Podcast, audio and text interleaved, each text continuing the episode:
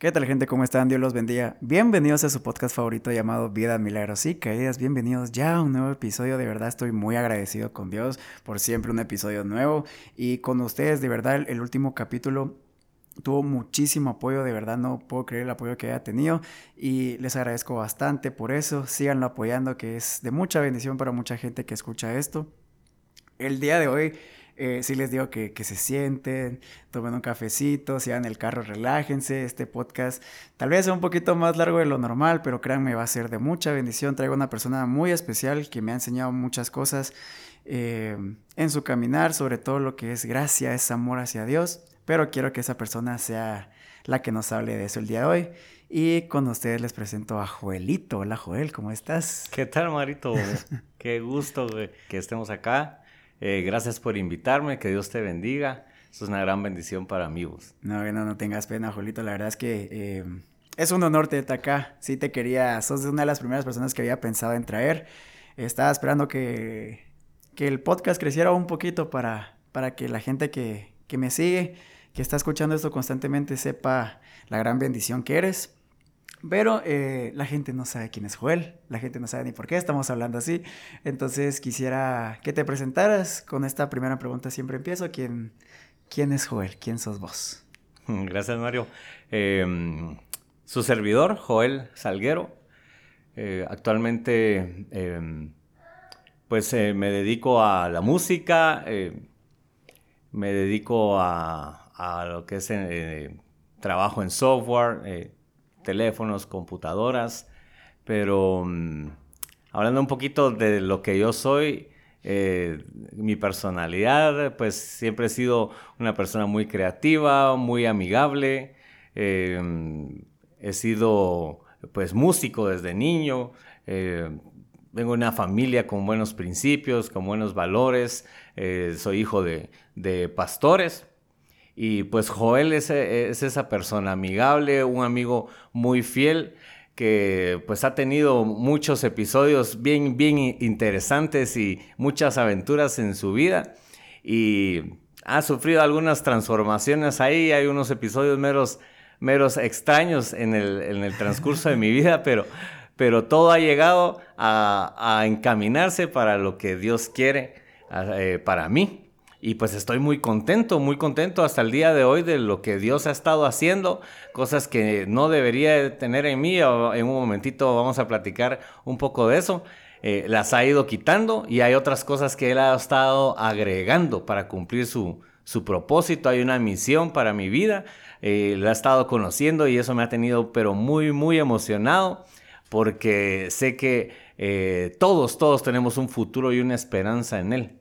Y eso es lo que a mí me llena de alegría el día de hoy. Amén, amén. Gracias.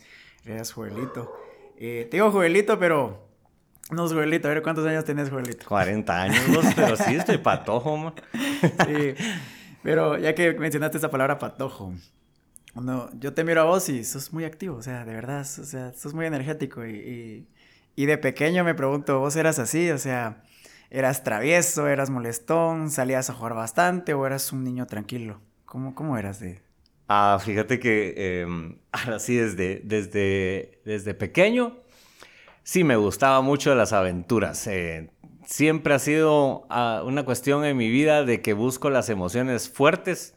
Desde muy pequeño estaba bien, bien marcado eso y tuve varios eventos desde que era desde que era pequeño, desde que me metía a cosas eh, peligrosas. Bueno, es, una como mezcla de cuestiones porque no era así de aquellos patojos que andan molestando y molestando y que son insoportables.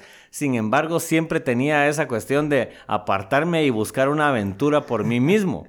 ¿sí? Eh, tenía dos hermanos, eh, tengo dos hermanos mayores bueno, uno ya falleció, pues, pero, pero tenía dos hermanos mayores y ellos eh, se mantenían casi que juntos todo el tiempo y a veces yo era un poquito alejado, entonces yo buscaba mis propias emociones, me gustaba salirme de la casa. Ahí yo te puedo contar algunas eh, experiencias que me sucedieron de Wiro.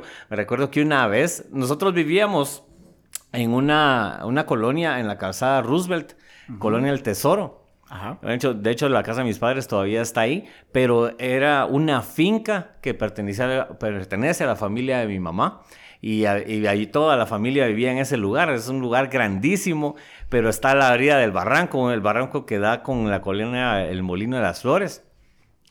Y era bien bonito el lugar, ahí jugábamos un montón entre el barranco, había mucha, hay mucha área verde, ah, teníamos dos piscinas y mm, nos pasábamos barranqueando con mis primos y hacíamos un montón de cosas. Había unos lugares que les llamábamos las cuevas de, los vampiros porque eran unos hoyos. Sí, es una cosa bien rara. Nos hacíamos una gran aventura, hay una gran historia. Teníamos un lugar que se llamaba la Cueva de los Capitanes, pero a veces yo me iba solito a, molestar por ahí, porque ya que no estaban mis hermanos, pero me recuerdo una vez que mis hermanos se fueron y se me metieron en ese barranco, pero al llegar al fondo del barranco había eh, habían dos caminos, uno que iba a salir como en dirección a la calzada Roosevelt y otro camino que iba a salir con en dirección a, la comunidad. Para los que conocen el área de Misco, pues ya van a saber más o menos de qué estoy hablando. Pues eh, resulta de que ellos se fueron para el otro lado y yo me fui para el lado buscando la comunidad y me perdí, pero yo, yo estaba bien pequeño, tal vez tenía unos siete años eh, si mucho, seis años. Y me perdí y me fui a meter entre unas enredaderas y estaba tan afligido, tan cansado y me costó mucho regresar a la casa y cuando regresé tenía la boca seca, me fui a sentar ahí en el jardín de mi casa y nadie se enteró de lo que me había pasado. Yo, gracias a Dios que llegué, pero les juro a ustedes de que, de que yo iba gateando, o sea, subiendo el, el el barranco yo iba gateando porque ya no aguantaba, estaba demasiado cansado y de, lo asustado se me fue. Eh, se me fueron las fuerzas, tener las piernas aguadas y la boca seca, seca, no, es que uno de niño, sí. O sea, esas cosas, a mí me encantaba, por ejemplo, con mis primos, eh, mi tío tenía una casa, tiene una casa en San Lucas, pero era un monte y siempre salían ratones y uno se metía con mis primos a perseguirlos y nos gustaba estar molestando ahí y todo. Pero eh, no estábamos cerca de un barranco. Y vos siendo tan chiquito, no sé, tengo esa duda de que nunca te resbalaste, te caíste, estuviste cerca de irte a un barranco. Ay, Dios, man. pues sí, ah, no, si estuve al borde del peligro desde que era pequeño. Ya pues te puedo contar dos experiencias más que tuve ahí, más o menos en esa edad. Eh, una vez eh, me recuerdo que estaba jugando también al borde de, del barranco y ahí estaba cerca de la casa de mis primos, pero como cosa rara, como era como que costumbre, estaba solo también y me empecé a bajar en el barranco y de repente me resbalé y había una como quebrada más o menos de unos 30 metros. Ah, y me fui a vos y me caí pero me quedé sostenido por unas enredaderas. O sea, ese, ese hubiera sido un gran platanazo de que no lo hubiera contado y estaba ahí y no sabía qué hacer porque yo sabía que estaba solo. De hecho, mis tíos no estaban ese día. Y yo empecé a gritar y no escuchaba a nadie. Me quedé callado y dije, voy a ver cómo hago. De repente apareció mi primo que se llama Josué. Este cuate tiene 11 años más que yo. Y el cuate dice que él solo salió de la casa y de repente escuchó un ruido que estaba ahí en la orilla del barranco y se acercó a ver y me vio a mí que estaba ahí colgando. Y él vio cómo bajar poco a poco y me, y me fue a sacar. Pero este cuate, no sé, era como, como alguien enviado por Dios o no sé cómo, cómo explicártelo porque en, otra, en, otra, en otro episodio, ahí en esos, en esos años también eh, teníamos una piscina que era bien grande y yo me recuerdo, o sea, es una mi locura, eh, que estaba sentado en el trampolín y como que sentí que el agua me estaba trayendo y yo me recuerdo perfectamente que yo me dejé ir hacia la piscina, pero yo no sabía nadar y me estaba ahogando. Y dice también este Josué de que él iba pasando ahí de pura casualidad. Y, y, me vio que yo me estaba ahogando, estaba solito en la piscina, no había nadie y, se tiró a sacarme de la piscina. Ella me llevó con mis papás y, fue una cuestión así bien extraña porque me recuerdo que me pusieron una pijama que tenía, me recuerdo que era una pijama roja o amarilla eh, que decía que era de, de menudo, ¿puedes creer? Del grupo menudo. Cosas así bien, bien, eh, era bien aventurero, me gustaba mucho el peligro, las emociones fuertes. No, pero qué peligro si te tiras al agua sin saber nadar y, y casi te vas o sea, te vas por 30 metros de un barranco, es como para decir, no viví desde chiquito adrenalina. Pero qué bueno que, estuvo este primo acá. El mismo fue el de los dos, ¿verdad? Sí, el mismo. Que eh, um, este tu primo, eh, ¿Cómo lo mirabas después? ¿Cómo era el trato con él? Porque yo creo que cuando alguien le salva la vida es, es lo máximo, siento yo. Ajá. en situaciones donde yo una vez estuve perdido y de repente apareció un amigo para rescatarme porque sí estaba perdido en una carretera y de verdad me podía ayudar en las horas de la noche. Y fue, estoy muy agradecido con él. Pero así como vos, que es tu primo, ¿cómo te vas con él? ¿Cómo era el trato? Eh, ¿Te trató siempre bien? Eh, ¿Siempre fue bueno con vos? Fíjate que esa es una, una cuestión bien, bien extraña porque cuando suceden cosas de ese tipo, como vos decís, uno eh, eh, empieza a crear como cierta admiración por las personas. Y ese mi primo para todos nosotros era así como, como querer estar con él, ¿verdad? También yo siempre tuve la inclinación de, de, querer estar con personas mayores que yo. Grupos de personas donde eran de 4, 5, 6, 7 años mayores que yo me gustaba eh, estar con este tipo de gente y él era una de esas personas, él era una persona bien extrovertida, le gustaba contar chistes, le gustaba jugar, pero también él tenía pues una, una vida mera complicada, no sé exactamente cómo eran ellos en su familia pero resultó de que esa admiración que yo tenía ah, provocaba de que yo tuviéramos mucho acercamiento con él. Y en medio de estas aventuras que yo te cuento, también hubieron episodios muy, muy desagradables. Y te podría contar yo eh, un episodio bien desagradable eh, que tuve con él precisamente. ¿va? Nosotros le teníamos entera confianza y en una, una ocasión estábamos, estaba mi hermano Marcos, que ahorita ya tiene él 45 eh, años, si no estoy mal. Estaba mi hermano Jacob, que falleció hace 6 años. Él tenía un año más que yo. Y estaba yo, estábamos los tres con mi primo Josué, ¿sí? Ajá. Pero él en ese entonces, te conté de verdad que él tenía, tiene 11 años más que yo. Entonces yo me recuerdo que en, esa, en, ese, en ese tiempo yo tenía 6 o 7 años, imagínate, él tenía eh, entonces, 17. 17 años, ¿verdad? Él ya era un, un, adolescente, ya había pues tenido sus experiencias, pues resulta de que en ese momento recuerdo que él eh, se bajó el pantalón. Mira que es una cosa bien, bien impresionante, ¿va? Porque no, no, no, no, yo creo que no la veías venir, ¿va? Em, se bajó el pantalón y nos agarra la mano y, y empieza a que lo tocáramos. Wow. Y mi hermano mayor, eh, más grande, yo creo que porque era el más grande, tenía como más entendimiento, dijo, no, yo no hago eso y se fue. Pero mi hermano Jacob y yo nos quedamos ahí, nosotros no sabíamos absolutamente nada de qué estaba haciendo. Qué turbio. Y empezó a agarrar nuestras manos y a, que, a tocar su parte, ¿sí? Hasta que él, pues, eh, tuvo, ustedes saben lo que, lo que pasa con un hombre cuando, ¿ah? que, que eyaculó, eso me recuerdo muy, muy bien. Y mm, eh, fue, eh, tuvimos participación mi hermano y yo, y pues todo terminó como normal. Y nos fuimos cada quien, va a seguir jugando y todo.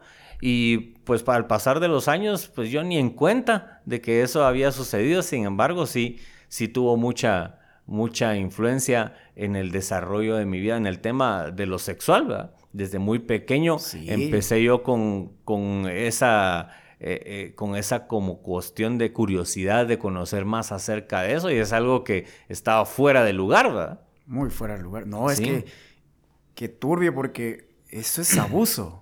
Sí, eh, prácticamente es abuso. Y porque está no solo abusando de, actos, sino de tu inocencia, de pequeño. Harán que, la verdad es que eso es muy fuerte.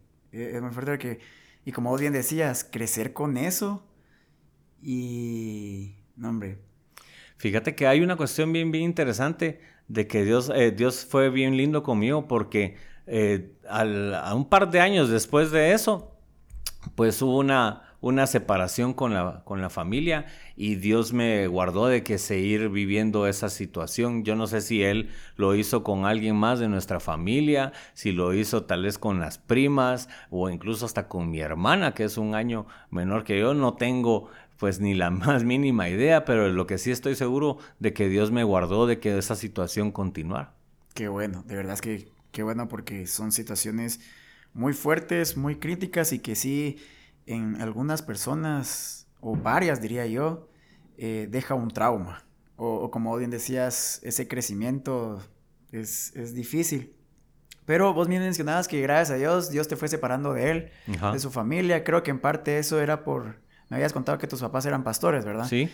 Eh, ¿Cómo era, cómo era hacer eso, vivir con, o sea, ser hijo de pastores? ¿Tu papá se mantenía solo en, un, en una iglesia o siempre se estaban mudando por, por ministerios o porque lo llamaban de un lado, pastor, véngase aquí, véngase para acá, y vos por ser su hijo ibas con él, o, cómo era eso? Fíjate que precisamente a los ocho años, em, que eso es en 1988, uh, ya habías nacido vos, ¿no? Ya, no, 88, no, mi hermana, sí estaba pensando, mi hermana sí, ella estaba recién nacida. Fíjate que en 1988 a mi papá lo enviaron a, a Malacatán, San Marcos a levantar una obra allá. Yo tenía ocho años, eh, mi hermana tenía pues siete, mi otro hermano tenía nueve y mi hermano mayor tenía entonces eh, doce años, algo así. Y nos mudamos para allá. Y fue una, una cuestión bien, bien bonita y estuvimos tres años. Eh, mi papá sirviendo en el ministerio, me recuerdo que yo desde, desde que él comenzó a hacer los viajes como unos viajes como para ver cómo era el terreno, él donde tenía que ir a buscar, una cuestión bien interesante que, que por parte del trabajo que él hacía, de que la iglesia no le dijo, mira, aquí están todos los recursos para que te vayas a vivir, sino que le dijeron, mira, ahí hay una obra, hay una tierra que se puede trabajar y vos tenés que ir a ver qué hacer, ¿va? Entonces mi papá empezó a hacer como unas incursiones, unos viajes para ver en dónde podía vivir, qué, podía empezar a hacer para empezar a, levantar la obra, eh, las personas que ya habían en ese lugar, porque ya había un mover eh, de parte de Dios en ese lugar, ya habían algunos convertidos, ya había unas personas que se estaban reuniendo en un lugar, sin embargo no tenían la dirección, va como una persona que les llevara doctrina, que los estuviera alimentando, que los estuviera guiando. Entonces mi papá se echaba esos viajes y yo me recuerdo que yo me iba con él siempre.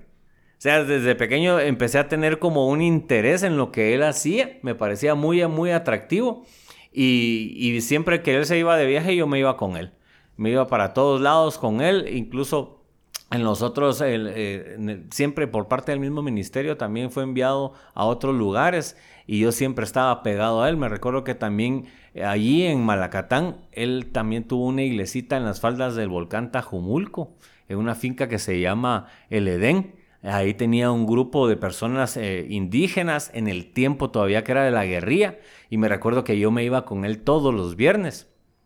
Y ahí vivíamos una situación bien, bien, bien, bien chilera, bien emocionante, porque tal vez estábamos nosotros recibiendo la palabra, él predicando, y de repente escuchábamos un silbito así, y una explosión, y temblaba toda la tierra, y a veces entraban los soldados, o a veces entraban los de la guerrilla a la finca para buscar comida, para buscar eh, un lugar donde esconderse, era una cuestión bien, bien impresionante, para mí fue bien impactante.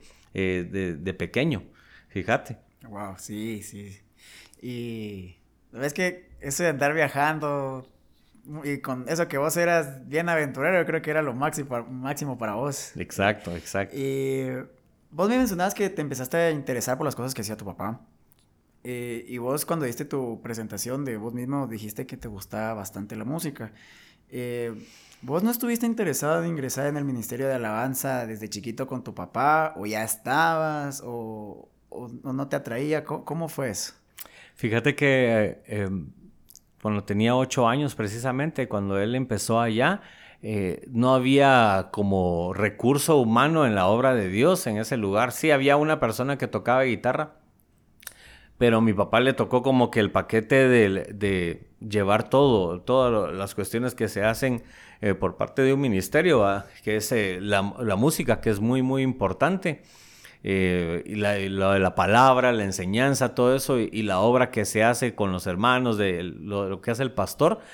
Entonces mi papá, él no sabía tocar muy bien la guitarra, sin embargo, en ese tiempo que hubo mucha necesidad, lo vi a él que estaba, empezó a practicar y a practicar, compró un su teclado también y empezó a aprender a tocar eh, teclado. Y, y yo me recuerdo que yo pensaba de que él me había enseñado a mí. Pero después, eh, cuando ya tenía mucho, mucho tiempo de estar practicando, él me contó de que yo desde chiquito me llegaba a parar enfrente de él y lo veía tocar y después cuando él se levantaba dejaba de practicar sus alabanzas, yo venía, agarraba la guitarra y empezaba a replicar lo que había visto de él en la guitarra y en el piano. Entonces, en el mismo año que nosotros llegamos, en, dentro de la congregación los días domingos a mí me ponían a tocar el piano. Y me recuerdo que el piano lo tenían sobre una bocina bien alta. Y a mí me subían en un block para poder estar parado ahí, para poder llegar a tocar. Entonces empecé, ese fue, no fue así como, como una cuestión de que me hayan dicho, hey, mira vos tenés que hacer esto, sino que yo lo vi como parte del estilo de vida de mi padre y eso me atrajo tanto, ¿verdad? Y empecé a, tener una participación desde ese, desde ese momento. De ahí en adelante, eso fue como que eh, el gancho que Dios utilizó para que yo empezara a funcionar en su obra. Sí. Junto con mi papá, ajá. Un niño prodigio, porque imitar las cosas que estás viendo, no cualquiera. Sí, sí, a mí no me explicaban. De hecho, eh, eh, con el paso de los años, a mí me han dicho mucho de que si yo puedo dar clases y yo digo, ay, yo no puedo dar clases porque como e, el Señor me ha permitido ser bien intuitivo, entonces no necesito que me expliquen mayor cosa, sino que yo mismo voy como analizando las cuestiones y voy eh, experimentando hasta, hasta lograr cosas de que la gente tal vez ya eh, por medio del estudio desarrolló una técnica, un conocimiento, pero a mí se me daba solo así.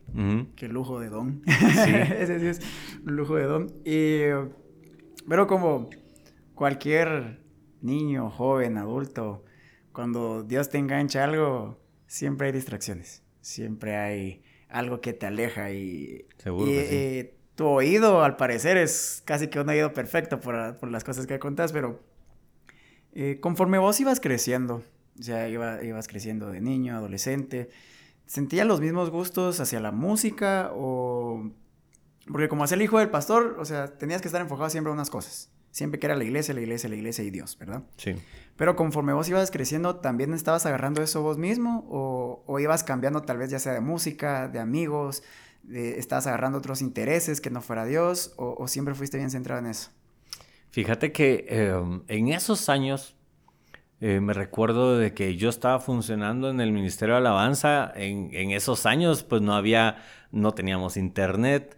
Eh, yo por estar en un pueblo lejos de la capital, pues no tenía eh, pues mayor influencia de lo que se conoce como, como lo secular, ¿va? la música comercial y todo eso. Ayer estaba muy, estábamos muy alejados de ese mundo, pero me recuerdo que una familia, amigos de mi papá, lo, era otro, otro pastor, lo invitaron a predicar, pero este cuate tenía tres hijos y me recuerdo que llevaban un cassette de una banda guatemalteca que se llama Vox Day, que es una banda de rock. Eran del Ministerio eh, Lluvias de Gracia. Me recuerdo que eran de apellido Madrid. De hecho, eran hijos del, pastor Ronnie Madrid de, de Lluvias de Gracia. Llevaron ese cassette y me lo, me lo pusieron, ¿verdad? Y puchica, a mí que me gustaban las emociones, yo no sabía en ese entonces que a mí me gustaban las emociones extremas, ¿verdad? Pero cuando empecé a escuchar eso, se abrió como una puerta y, mi mente así como, ¡pum! Puchica, esto existe, ¿va? Qué impresionante. Y, tenía una canción que decía, quítate la máscara, hipócrita. Y yo así como, wow, y la guitarra, tan, tan, tan, tan, tan, tan, tan, tan, tan, tan.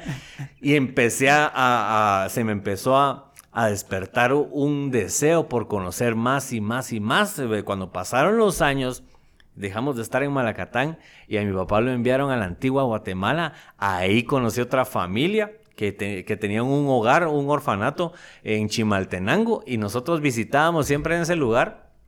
Y ahí resulta que uno de esa familia, que tenía un montón de años más que yo, como siempre, me dice, mira, escucha esto, y me dio un cassette de Petra. Y después me dio un cassette de Guardian.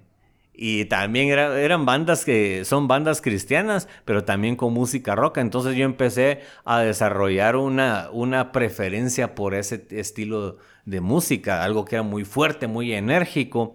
Y pues eso también me abrió puertas a empezar a conocer otro tipo de gente, ¿verdad? Porque sabemos de que en las congregaciones eh, pues hay un estilo de, música que es eh, muy como tranquilo o tal vez sí hay eh, música que es alegre, pero no rock, ¿verdad? Porque no todos pues se sienten a gusto con la música rock. Sí, seguro. Pues eso me empezó a, abrir a mí puertas para conocer otro tipo de personas y eso me, pues yo tenía esa inclinación por, por cosas nuevas, por aventuras nuevas. Pues también en ese tiempo conocí la banda que se llama Torre Fuerte, que ya en estos años pues ya nadie la conoce, pero tal vez alguien conoció a Semilla de Mostaza y luego la Rescue Band con Álvaro López, pues estos eran músicos de Luis Miguel y eran músicos profesionales, se convirtieron al Evangelio y empezaron a hacer música bajo el nombre de Torre Fuerte y esa era una cuestión pero que a mí me reventó el coco, man.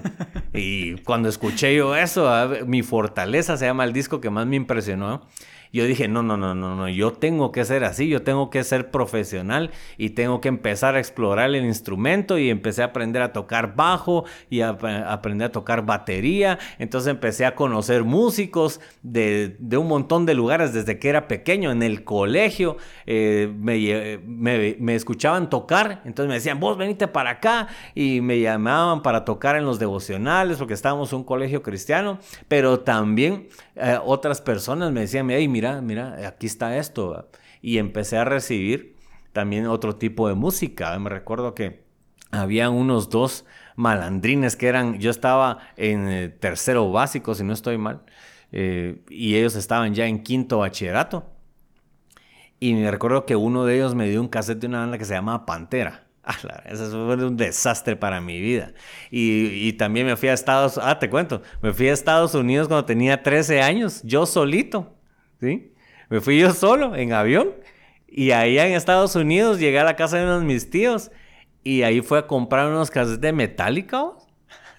O sea, ya zafado, ¿ah? Es que ya Metallica... ajá, esa experiencia de haber conocido la música contemporánea me, y, como no tenía una guianza, ¿verdad? Porque lastimosamente no era, no, era, no era expresivo en mi casa, sino que lo fui como ocultando a mis gustos, ¿verdad? Porque como mi papá pastor y se escuchaba otro tipo de... Entonces yo como que lo fui escondiendo, lo fui escondiendo y eso se fue degenerando, se fue distorsionando hasta que llegué a conocer la música muy, muy, muy pesada.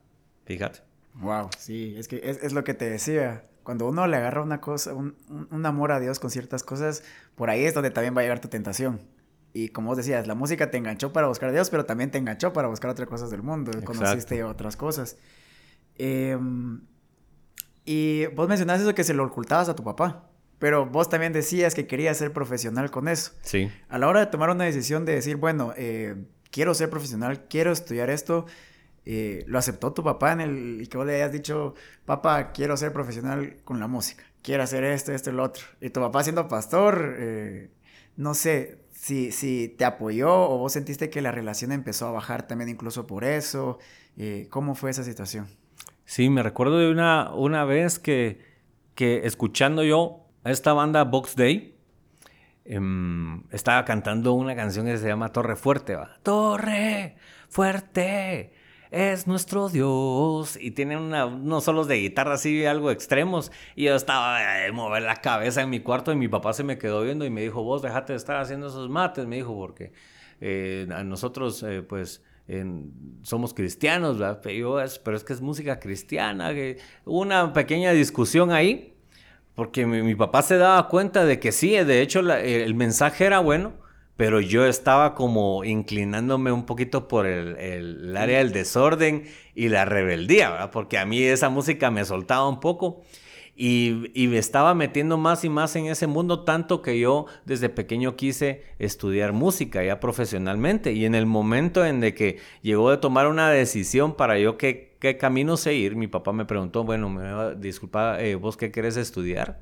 Y yo le dije, pues fíjate papá de que yo quiero ser músico, ¿ah? Y mi papá pues había sido educado de cierta forma. Sabemos de que los padres lo que quieren es de que uno sea profesional, que busque un trabajo formal, que se busque un empleo, una carrera, que se yo, tener un título. Y cuando yo le dije que yo quería ser músico, me dijo, mano, vos estás loco, ¿ah? de eso no vas a ganar ni un centavo, así que centrate y no, vos no vas a poder eh, estudiar música. Busca una carrera, te gradúas, buscas un trabajo y punto. Y no hubo aquello de que ah, a la papa pensemos lo que mira, que pueden haber estas opciones. No, cerrado totalmente. Entonces para mí fue eso como un balde de agua fría, ¿verdad? Porque yo, eso me pasó más o menos cuando tenía unos 14, 15 años. Esa, esa, esa, discusión. Y yo había empezado a funcionar como músico desde que tenía 8 años. Entonces fue un, como un corto, así una cosa bien, bien fea, bien tremendo. Y entonces empecé a sentir como una, eh, eh, como una enemistad en contra de mi papá. Porque ya lo vi, puchica. O sea, primero me dejó que yo creciera en esto y ahorita me lo está negando. Entonces me empecé a separar y me empecé a, a volver más rebelde. Entonces, por un, por un lado, empecé a experimentar como un cierto tipo de rechazo.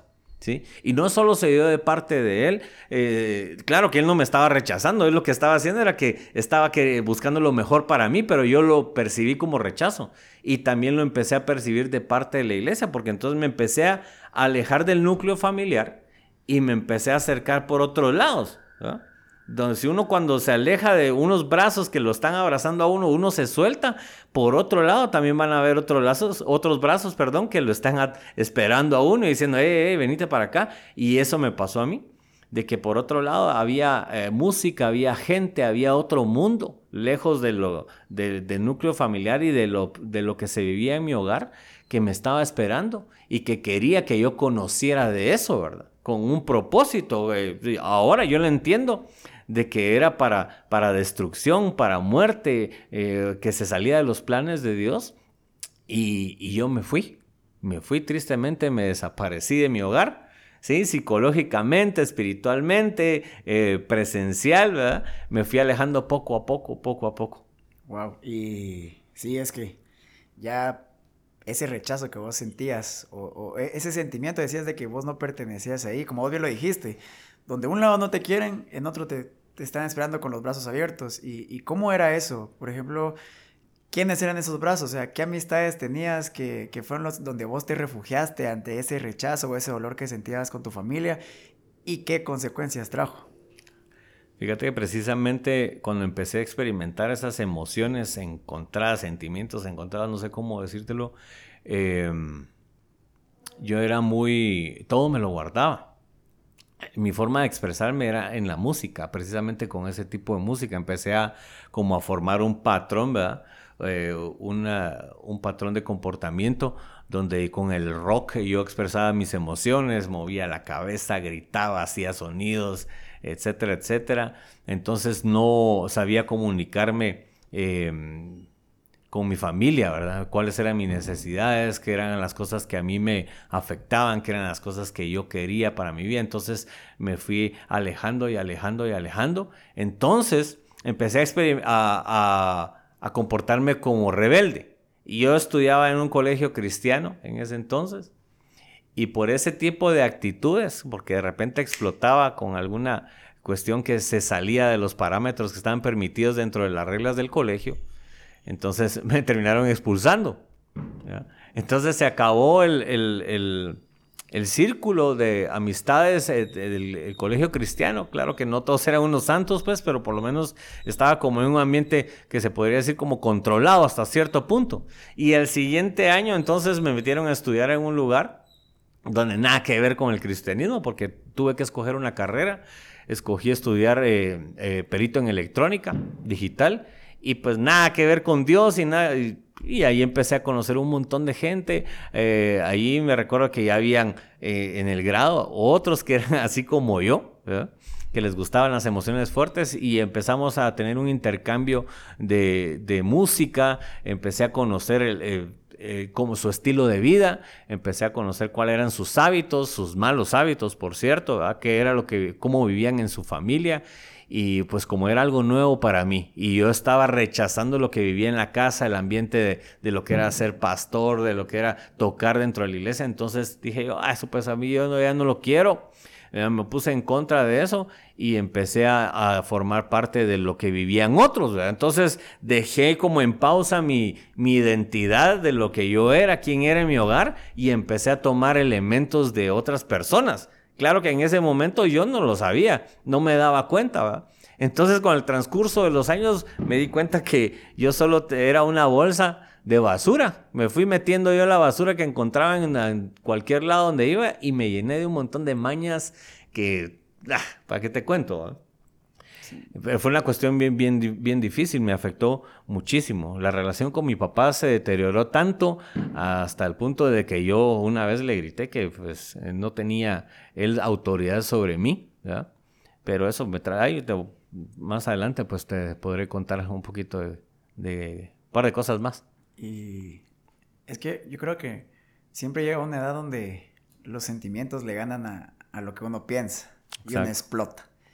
Y como bien decía, o sea, ya cuando estabas estudiando una carrera, calculo que tenías ya 16 años, para los 17, entrando casi a mayor edad, ya empezaste a agarrar malos hábitos, como vos decías. Bueno, malos hábitos en el sentido que era, como no querías lo de tu familia, agarrabas los hábitos de, de, tus amistades en ese entonces, como vos bien decías, no eran buenos hábitos.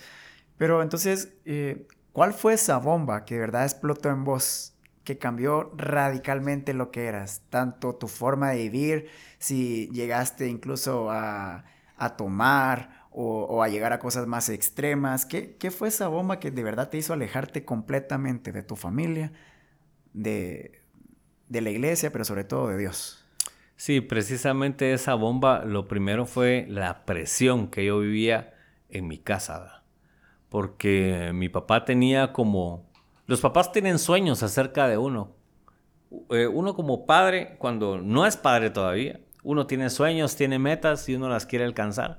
Pero cuando uno ya tiene una familia, resulta que uno puede dejar esos sueños en pausa o incluso algunos padres hasta han abandonado sus propios sueños y sus sueños los, los quieren poner en sus hijos y quieren ver a los hijos que alcancen lo que ellos no han alcanzado. Entonces mi papá tenía eh, bien marcado el rumbo que llevaba para su familia. O sea, él cuando decidió seguir a, Jesús y, tomar su lugar en, en, el ministerio, no lo hizo solo por él, sino que nos incluyó a todos. ¿verdad?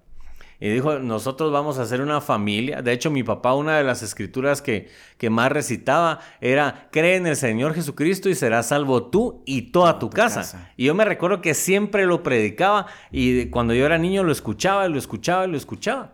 Pero yo en ese punto de mi vida, la presión que, se, que vivía yo para eh, que toda la familia siempre estuviera como, eh, tener una compostura, un tipo de comportamiento, una forma de hablar, una forma de vestir dentro de la iglesia, por ser hijo de un líder. Entonces yo decía, puchica, esto no lo soporto, yo tengo mi propia vida, empecé a pensar de que yo era una eh, era individual, que yo tenía y de hecho sí somos individuales, tenemos nuestra propia personalidad, pero hay algo que yo no entendía, que es un legado que Dios nos había dejado y lo tuve que aprender a, puros tropiezos y a puros golpes.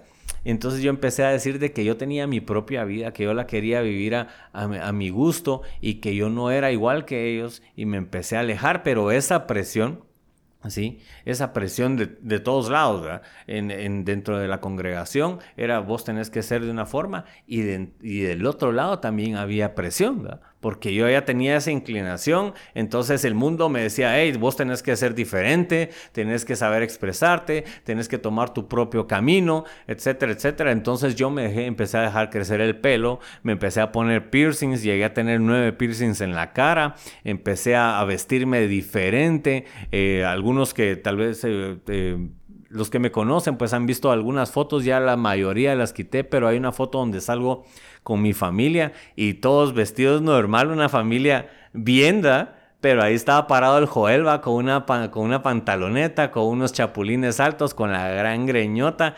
Se mira como que no fuera parte yo de esa familia, como que alguien lo llamaron, vos te querés tomar una foto aquí con nosotros, ¿verdad? y yo, está bueno, y salí ahí con ellos. Es una cuestión bien, bien difícil, ¿verdad? Pero eso fue la bomba, lo que desató todo. Primero la presión. Después, el no haber sabido expresar correctamente mis emociones, ¿sí? Porque cuando yo recibí la información de parte de mi padre lo que quería para mí, yo hubiera tenido que haber dicho, papá, hagamos un, hagamos un receso, ¿va? Por favor, hablemos de esto, porque esto es importante, ¿va? Yo lo que deseo es esto. Y, y, pero no dije nada. Él me hubiera podido decir, bueno, tomemos tal camino, pero yo lo sentí tan imponente en lo que él quería para mí que no me supe expresar. Entonces esa falta de comunicación trajo muchos conflictos para mi vida. La falta de, la falta de comunicación y el entendimiento por parte de mis padres y, por parte mía.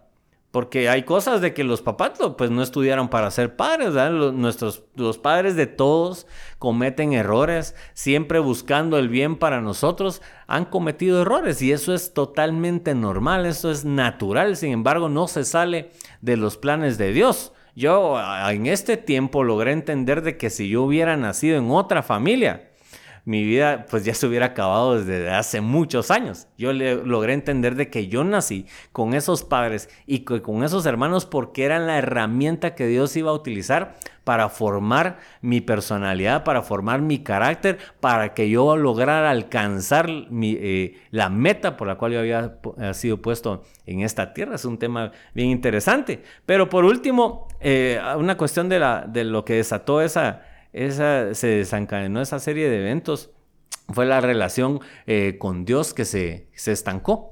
lastimosamente, la relación con el Padre Celestial se ve distorsionada por la relación que nosotros tenemos con nuestro Padre, cómo nosotros percibimos a nuestro Padre terrenal. Algunos lo tuvieron y fue muy buen Padre, eh, y cuando se equivoca dice uno, pues, ¿qué pasó aquí?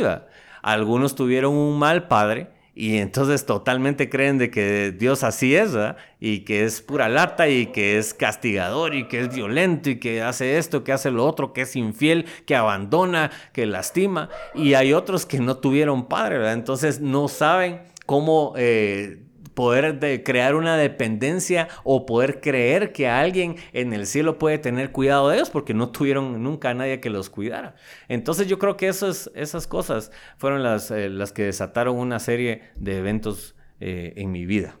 ¿Y cuáles fueron esa serie de eventos? O sea, ¿qué consecuencias trajo personalmente? ¿En qué estuviste metido? Uh, ahí... Em, empecé a experimentar, como te contaba, ¿verdad? Las costumbres de, mis cuates eran eh, los vicios, ¿verdad? Era, bueno, si yo tengo una, una emoción que no supe expresar, vamos a un lugar y donde todos expresan sus emociones y necesitan una ayudita, ¿verdad? Que es el alcohol o las drogas, ¿no?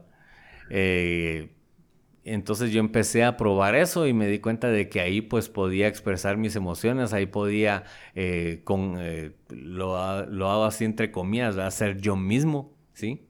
Pero en realidad no estaba haciendo yo mismo, sino que lo único que estaba haciendo era replicar todo lo que estaba viendo eh, de un grupo de personas que tenían tanta necesidad como yo y no sabían cómo hacerlo. Entonces se hacía de una forma errónea, distorsionada. Empecé a probar la marihuana, eh, empecé a probar las, las, cervezas. Me recuerdo que también me, con el grupo de cuates del colegio eh, nos llevaron a un prostíbulo, ¿verdad?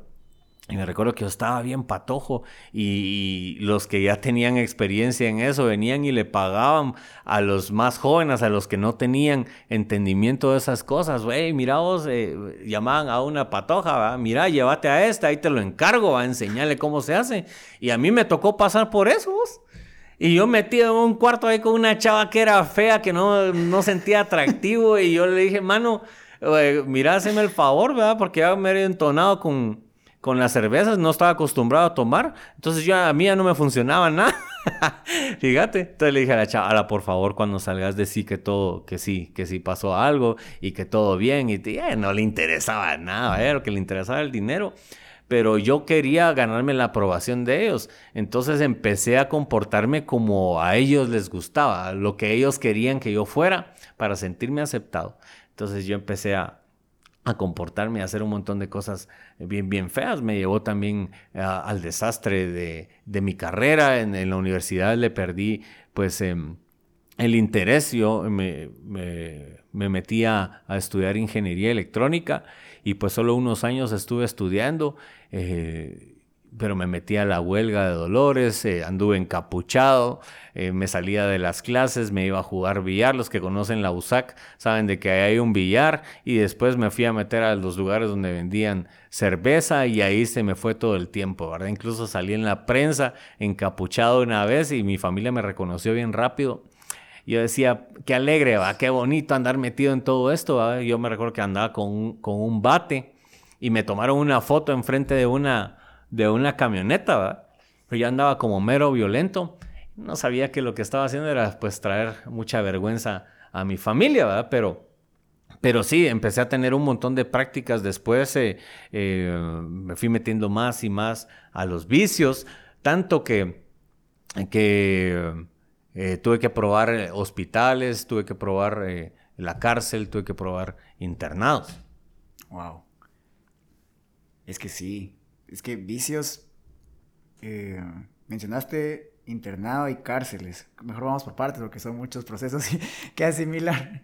Pero em, eso de los vicios, o sea, la gente piensa que, eh, que las drogas no hace daño. Yo tengo algunos amigos y conozco también algunas personas que siempre me estuvieron diciendo, mira, probemos esto. Y algunos solo con, marihuana, pero otros se metían cosas más fuertes. y, y, ellos decían esto de que, no hombre, si es de vez en cuando, eso no vas a agarrar ni un vicio porque solo es para sentirte vivo en ese momento. Pero eso lleva, eh, ya cuando le agarras un gusto así fuerte, empezás a experimentar de que lo necesito. Y ya no tanto vos, sino tu cuerpo es el que lo pide. Y uno en esas locuras empieza a, a buscar la manera de conseguir dinero. Y, y, uno siendo chavito no vas a conseguir trabajo tan rápido así. Y yo tengo esa duda de que vos dijiste internado, eh, vos vendiste algunas cosas para meterte tanto así con, con, algún vicio que has agarrado sobre algo, o era porque dijeron, no, este está mal, lo vamos a meter así eh, al internado solo porque sí. Fíjate que em, la cuestión eh, lo primero que probé te conté que era marihuana, ¿va? Bueno, en, el rollo de las drogas, ¿va? Porque el alcohol, pues, probé las cervezas y después empecé a tomar licor. Pero con la marihuana, eh, con los del colegio, empecé a probarla, pero algo en mi sistema, ¿verdad? De que no tolera la, no soporta el, el, el efecto que da la marihuana. Me recuerdo que una vez estábamos sentados en un parque de la colonia Centroamérica y había unos pasamanos, pero para subirse al pasamanos había una como pared. Eh, bueno, en ese entonces era alta para mí, porque no, nunca ha sido alto, eh, eh, siempre, fui chaparrito, pero para mí se veía muy alto y nos sentamos todos ahí a echar, a rolar el puro, como dicen, Y me recuerdo que estaba fumándole un par de jalones y em, me empecé a sentir mal, entonces me agarré del pasamanos y cuando estaba agarrado del pasamanos me desmayé y me fui de boca, me caí de boca desde arriba y fui a pegar con la cara en una piedra. Ah, y cuando desperté, pues tenía, estaba todo lastimado y tenía la, boca llena de tierra. Y, y pues eh, yo ya no me gustó eso, eh, sentir eso, pero de repente me enteré de que había otra droga que, que era la cocaína. Y cuando la probé, fue una cuestión totalmente diferente porque era algo que yo estaba buscando. Me gustaban las emociones fuertes y esa droga me empezó a acelerar un montón y empecé a, me daba por la platicadera, la, la perica que le dicen, ¿va? Empezaba a platicar y empezaba entonces a expresar cosas que no, que no podía expresar normalmente. Era muy callado, muy reservado, todo me lo guardaba y con esa droga empezaba yo a hablar y hablar y hablar, a sacar un montón de cosas que tenía adentro, ¿sí? Y después eh, una persona que también era, eh, que es músico, te me dio a probar eh, una droga que, le, que, es el, el, crack, ¿verdad? Que le dicen la piedra acá en Guatemala y en otros países. Y, y, el efecto de esa cosa era como la cocaína, solo que potencializado, ¿verdad? Wow. Era más fuerte. Y, pues ahí me volví esclavo de eso. Entonces me llevó eh, a, empezar a gastarme las cosas que yo tenía.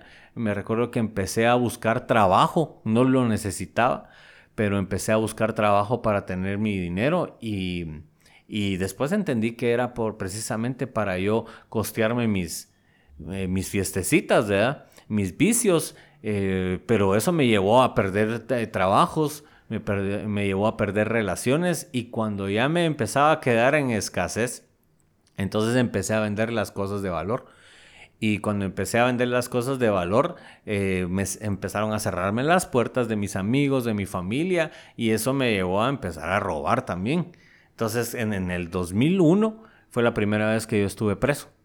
Eh, estaba en la Quinta Samayoa, drogándome con un, que ni me recuerdo quién era, y me dio un colmillo y yo me lo jalé todo de un solo y eso me puso pero súper loco y cuando él se dio cuenta que yo me había acabado su droga, me dijo, mano, vos me tenés que conseguir ahorita, me lo tenés que pagar y yo me salí al centro comercial de la Quinta y me metí a saltar a un negocio ahí. Es una, una tontera, vamos, en pleno día. Y cuando yo estaba hablando con el, con el dueño del negocio, con el que estaba atendiendo el negocio, me recuerdo que escuché que alguien empezó a, caminar afuera, entonces yo volteé a ver y cuando vi era un guardia de seguridad y, cuando, y entonces me asusté. Y en ese mismo momento el chavo que estaba atendiendo el lugar me agarra del cuello y me empezó a apretar tanto que me desmayé. Y cuando me desperté tenía un arma en la cabeza y me decían, pues este lo vamos a matar aquí. Y otro decía, no, esperemos que llegue la policía. Eso me pasó varias veces, pero esa vez me llevaron preso a la zona 18, al preventivo. Ahí estuve más o menos 15 días. 15 días, pero fue una experiencia que, que yo no, no la tomé en serio. De hecho, mis papás me llevaron una cantidad de dinero para yo pagar la famosa talacha, que es la limpieza dentro del sector. Y yo lo que hice en lugar de, de, pagar la talacha para no hacerla, fue que empecé a comprar drogas ahí adentro. Y Dios me permitió conocer ese lugar como diciendo, hey, hey, hey, hey, alto, alto, aquí hay un camino donde vos no tenés que recorrer, no es necesario a reaccionar, sin embargo, yo no lo logré ver y no tomé esa experiencia como algo bueno para mi vida, sino que dije, ay, aquí hagamos fiesta y así como entré, yo creo que salió un poquito peor. Y eso me llevó también pues a otro tipo de, consecuencias. Por ejemplo, te mencionaba lo de los internados. Un par de años después eh, me fui eh, probar un internado, que es un centro de rehabilitación. ¿sí? Y hay un montón de, historias acerca de esos lugares, los probé varias veces, fíjate. Wow, es que es lo que decía con los vicios. Y, y eso, fíjate que mencionaste, diste la respuesta a una pregunta que te iba a hacer sobre eh, cómo había sido tu primer arresto. Pero esto es lo que quería preguntar desde... Cuando vos estabas ahí, uno piensa que cuando uno lo arrestan, va a cambiar. O sea, uno va a salir cambiado, ya cumplió. Pero hay veces que uno no cambia. Y, pero vos eh, tenías unas amistades fuertes. Y, creo que después, como vos dijiste, em, saliste de la cárcel, eh, te metieron en rehabilitaciones más adelante.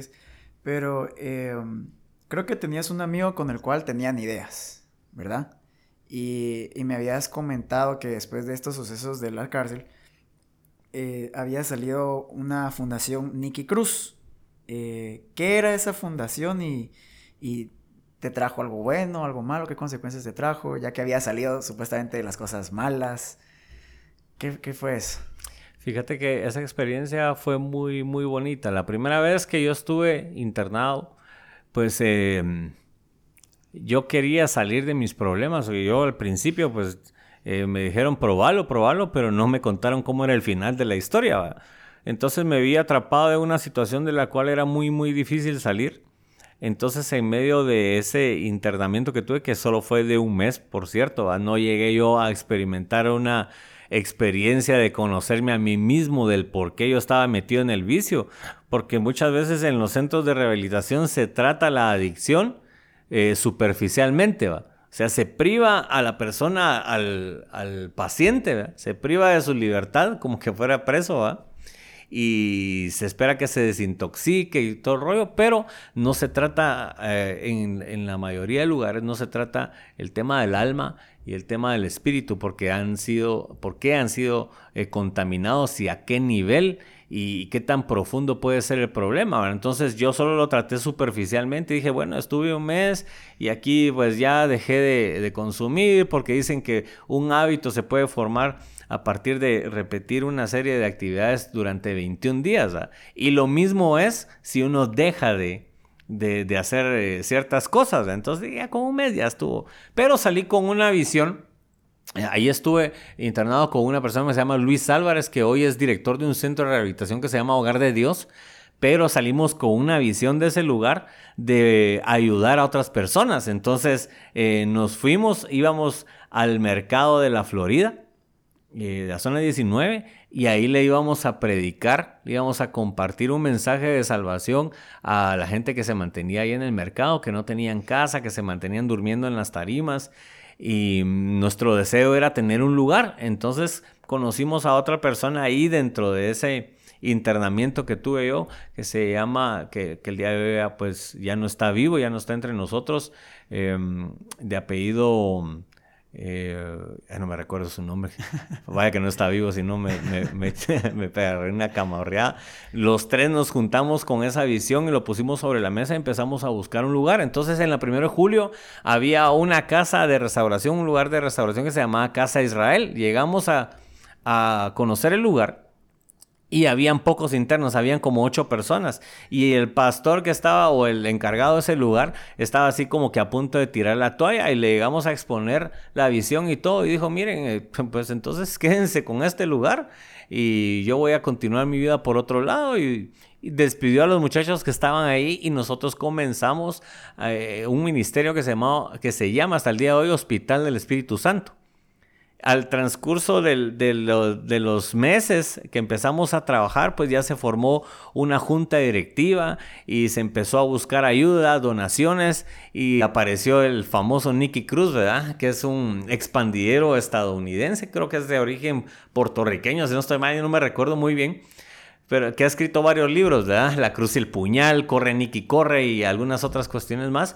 Y él dio su nombre para que el día de hoy eh, se conociera también como la Fundación Nicky Cruz. Entonces ahí empezamos a trabajar. Estuve más o menos nueve meses en ese lugar trabajando. ¿sí? Em, en ese lugar pues eh, tuve muchas experiencias de aprender muchas cosas, cosas que, que, se, que yo podía hacer para mi recuperación, cosas que no debía hacer. Sin embargo, en ese momento uno como que no sabe, ¿verdad? Porque no teníamos ningún tipo de guía, sino que nosotros éramos los que estábamos éramos como ciegos guiando a otros ciegos, aprendiendo a prueba y error, prueba y error, y aquí me equivoqué.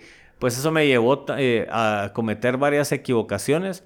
Y este cuate que se llama Luis Álvarez, pues en ese entonces también cometió varias equivocaciones. Hubo, me recuerdo que una, una situación donde él me traicionó con un error que yo cometí y se lo expresé a él. Y él, en lugar de guardárselo, él me dijo, mira, aquí no va a pasar nada, va, oremos y seguimos adelante. Pero él lo fue a contar a la junta directiva y, me echaron del lugar. me echaron del lugar y, y, regresé a vivir a las calles porque llamé a mi casa y dije, mira, mamá, esto y esto y esto pasó. Y me dijo, mira, yo no sé vos mira qué haces con tu vida, pero no puedes regresar a la casa. Ahorita hablamos con tu papá de que no era tiempo para que vos estuvieras acá, entonces mira a dónde te vas. Y me fui a vivir a, Tierra Nueva 2.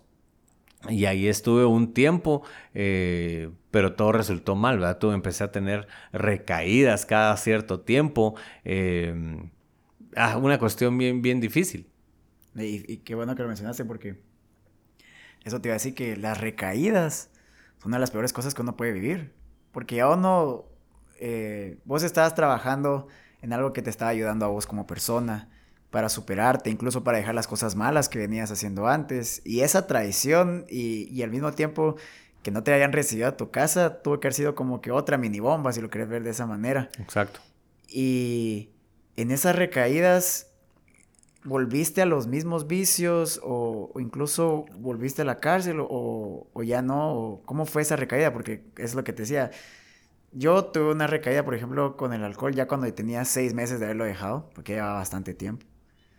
Pero en ese entonces tuve choques de carro e incluso estuve cerca que me llevaran preso por eso también. Y gracias a Dios no pasó. Pero eh, por eso te decía, esas recaídas son horribles. Ah, fíjate que que las recaídas, bueno, desde cierto punto de vista eh, se podrían ver como cosas malas, pero en esas recaídas, eh, sí, de hecho sí, uno, uno eh, pues se vuelve a, ensuciar con lo mismo y un poco peor, pero hay cosas que resultan de esas recaídas. De hecho, en, la psicología, en el tema de recuperación de adicciones, la recaída está permitida porque uno aprende su proceso y cada vez que uno recae, uno va aprendiendo a ya no cometer los mismos errores. Sin embargo, esas recaídas siempre son a algo más, más profundo cada vez. Eh, yo te conté de que había, me habían sacado de la Fundación Nicky Cruz y me fui a vivir solo a Tierra Nueva 2. Ahí estuve caminando un tiempo y me quedé totalmente solo. Perdí la comunicación con mis padres, perdí la comunicación con mis amigos y ahí en ese lugar empecé a conocer más personas, ¿verdad? que no tenían nada que ver con recuperación. Yo me empecé a, a, sentir cansado, me empecé a sentir frustrado, me empecé a sentir abandonado. Y en lugar de buscar de Dios, lo que hice fue abandonar, ¿verdad? abandonar mi proceso. Y otra vez empecé a, a, buscar la droga y el alcohol. Y lo encontré, porque para eso sí se, se presta la gente. y hay un montón de lugares, ¿verdad? Entonces empecé a experimentar ahí cosas bien, bien feas. Me recuerdo que eh, cuando Dios permitió que saliera de ese lugar, ya tenía yo como unos como un mes tal vez de estarme drogando en ese lugar, ya había vendido mi cama, había vendido mi estufa, había vendido ropa. Me recuerdo que tenía una colección de CDs originales, entonces que ni siquiera eran míos, eran de mi hermana. Y los fui a vender Tenía una colección de cassettes de música cristiana que era de mi papá. Tenía un diccionario bíblico que era de mi papá. Me fui a poner a la entrada de una iglesia un día domingo y les dije, hey, aquí les tengo una colección de música cristiana y empecé a vender todas las cosas en la puerta de la iglesia y ese dinero lo utilicé para drogarme. Entonces, en ese estilo de vida y en ese tipo de gente conocí personas que eh, me veían a mí como extraño y el enemigo empezó a mi enemigo, el enemigo de mi alma, empezó como a quererme poner trampas. Y me recuerdo que una vez platicando en ese lugar, llegó una persona y me dijo, eh, mire usted, eh, usted que no lo conocen acá, fíjese que yo tengo una vecina que me hace la vida imposible. Yo le voy a pagar tanto si usted va hoy y le hace un surrayón en la cara. Y yo, eh, ¿cuánto me va a pagar? ¿verdad? Y yo como aquella cosa de hacerlo o no hacerlo, y con la necesidad de seguirme drogando, le dije que sí lo hacía. Entonces me dijo que llegara en la noche a traer el dinero. En ese mismo momento apareció otro señor, me recuerdo que era un señor con una mochila y me dijo, mire, yo tengo un vecino que me hace la vida imposible. Pareciera como, como una historia de mentiras, pero eso fue algo real. En el mismo momento me llegaron dos ofertas para hacerle daño a otras personas y que supuestamente me iban a, remunerar con dinero. Y me dijo, fíjese que yo tengo un vecino, entonces yo le voy a dar un arma y le voy a pagar X cantidad por hacerlo. Dígame cuándo lo puede hacer. Y diciéndole yo sí, cuando de repente aparece mi papá en el carro, en su eh, vehículo, y se fue a parquear exactamente enfrente de donde yo estaba. Y se bajó y cabal me vio, porque él no sabía ni dónde vivía yo, ni dónde me, encontraba, y me vio y me llamó, y, yo llegué, y me dijo, vos eh, estás mal, ¿verdad? Me dijo. Después me enteré que mi mamá había estado eh, pues bien desesperada. Eh, Dios la había estado incomodando para que ella empezara a presionar a mi papá y a preguntar por mí. Mira, ya tenemos tanto tiempo de no verlo. ¿Dónde está? Y mi papá siempre ha sido así como bien paciente, bien bien tranquilo y decía, no, pues él está bien, él está en las manos de Dios. Pero mi mamá empezó a insistir, no, Julio, anda a buscarlo, anda a buscarlo, que es tu hijo, que no sé qué. Entonces mi papá dijo, basta, bueno, pues agarró el carro y me fue a buscar y me encontró en esa situación donde estaba a punto de hacer un, un negocio que, con algo que de plano me iba a llevar a la muerte. ¿Sí? Porque me estaba comprometiendo en ese lugar, pues sabían de que yo no pertenecía a ese lugar y, tener un chivo expiatorio, ¿va? Y para que yo después eh, resultara cargando todo el paquete de lo que se había hecho, eh, de plano me iban a terminar matando en ese lugar y llegó a preguntarme, mira vos, ¿qué, qué quieres hacer, va? Yo le dije, papá, yo no aguanto, ayúdame que me quiero internar otra vez. Y, mm, y me llevó a un lugar donde, donde estuve la primera vez internado, que es Shalom, ahí en San Lucas, y no me recibieron, pues. Me dijeron, eh, fíjate que no te podemos dar ayuda, porque vos sos de familia de dinero, entonces que venga tu papá y, que vengan a pagar y todo ese rollo. Le dije, vos es que yo no, no ahorita no tengo ayuda, nada, yo no sé, anda a ver qué haces. Y me sacaron del lugar. Entonces mi papá me dijo, mira vos, te querés ir a, para la casa. Y pues me fui para la casa de ellos. Y ahí me estuve recuperando. Me recuerdo que esa vez estuve como más o menos unos tres o cuatro años sin, sin, consumir, ¿verdad? Esa, esa expresión de, de, amor que me dio mi papá de recibirme otra vez en casa me levantó a mí mucho en, en el tema ese, ¿verdad? Porque era lo que yo necesitaba, necesitaba aceptación, necesitaba que alguien tuviera compasión de mí, ¿verdad? Y que me tuvieran un poquito de paciencia, ¿verdad? Sí, sí. Wow. Eh, es que qué bueno porque ibas a pasar una línea la cual ya no tenía retorno. y, y qué bueno que, Dios eh, incomodando a tu mamá y que cabal tu papá te haya encontrado en el lugar exacto donde vos ibas hacia allá, como te decía, pasar esa línea, es muy impresionante y es muy bueno. Pero eh, Dios hace milagros, yo lo entiendo, yo lo sé, yo lo he vivido. Pero vos me dijiste que estabas cuatro años con tus papás, que, que ya no habías hecho así nada, nada, nada, nada, nada. Pero, ¿cómo era esa ayuda de tus papás en el que eh, ya estabas bastante grande? Y hubo un momento que vos dijiste, ya no puedo más, ya necesito restaurar mi vida. Antes de decir eso, ¿seguías con tus papás o fue después? Fue cuando estaba en, las situaciones de, más angustia. Sí, me recuerdo que yo en esa eh, oportunidad que estuve viviendo en Tierra Nueva 2, aunque estaba mezclado eh, entre la droga, el alcohol y cosas así extrañas, me recuerdo que una de esas veces que yo tenía mucha necesidad de droga, tenía demasiada ansiedad porque había terminado mi dosis de droga, y el crack lo que hace es de que enciende una ansiedad así demasiado fuerte, que es la que lo empuja a uno a hacer un montón de cosas que uno no quiere hacer. Me recuerdo que tenía un Nuevo Testamento ahí y me empecé a, leer y me puse de rodillas y, y, me puse a llorar ahí solito en el cuarto. Ya no tenía cama, ya no tenía nada. Tenía la misma ropa chuca que tenía puesta desde 15 días atrás y empecé a llorar y a pedirle ayuda a Dios y a decirle, Dios, ¿qué está pasando conmigo? Yo aquí voy a morir. Y, eso fue un día antes de que mi papá apareciera, pues. Entonces, eh, fue una cuestión así de que, de que yo pedí ayuda en los momentos donde estaba eh, más angustiado, más eh, necesitado.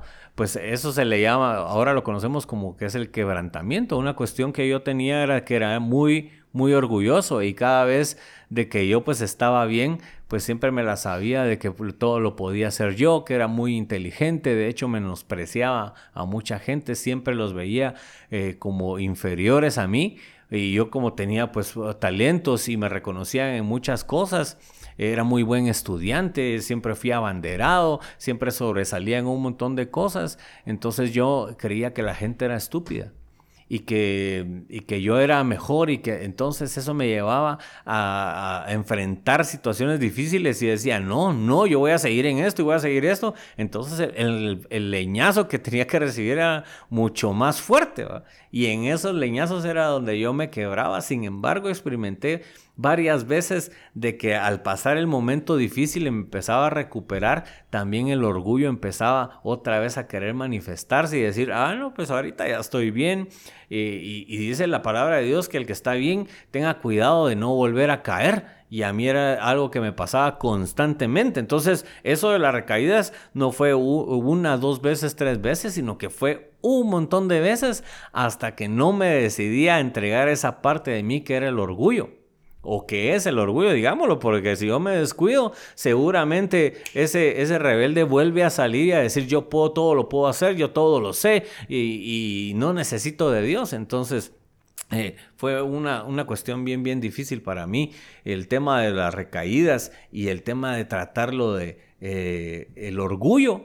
Y, y, al dejar el orgullo también me podía ir entonces a tratar el problema de raíz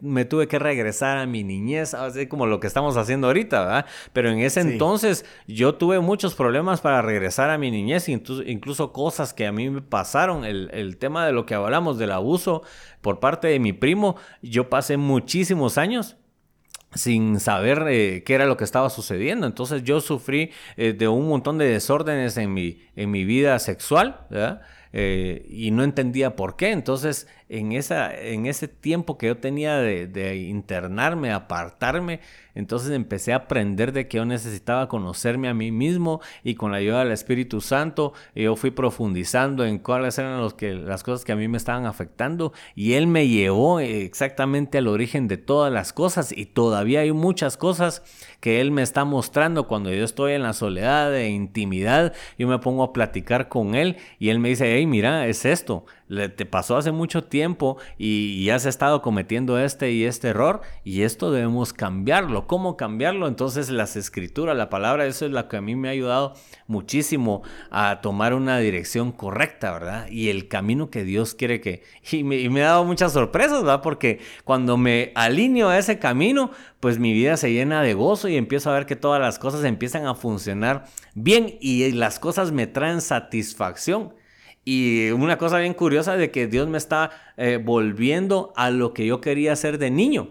¿sí? Solo que bajo los parámetros, bajo las cosas que Él permite y en la línea que Él está diciéndome que yo debo de caminar, ahí se está dando lo que yo perdí cuando era, cuando era pequeño. Es una cuestión bien... No sé si me salí de la pregunta, tal vez sí, pero... no, pero eh, está bien. Lo que contaste estaba bien. Em, porque Contaste tu historia muy resumida, muchas cosas, y porque hay, cosas que, son muy difíciles de, explicar, muy difíciles de transmitir, y a veces hay muchas situaciones en las que uno dice, para buscar de Dios, tengo que estar bien. Exacto. Para buscar de Dios, yo, yo me acuerdo que yo le decía a algunas personas cerca de mi círculo social, ya sea familia o amigos, decía, vamos a la iglesia, a un grupo, vamos a buscar a Dios. Me decían, no, hoy no, eh, hoy no me siento limpio.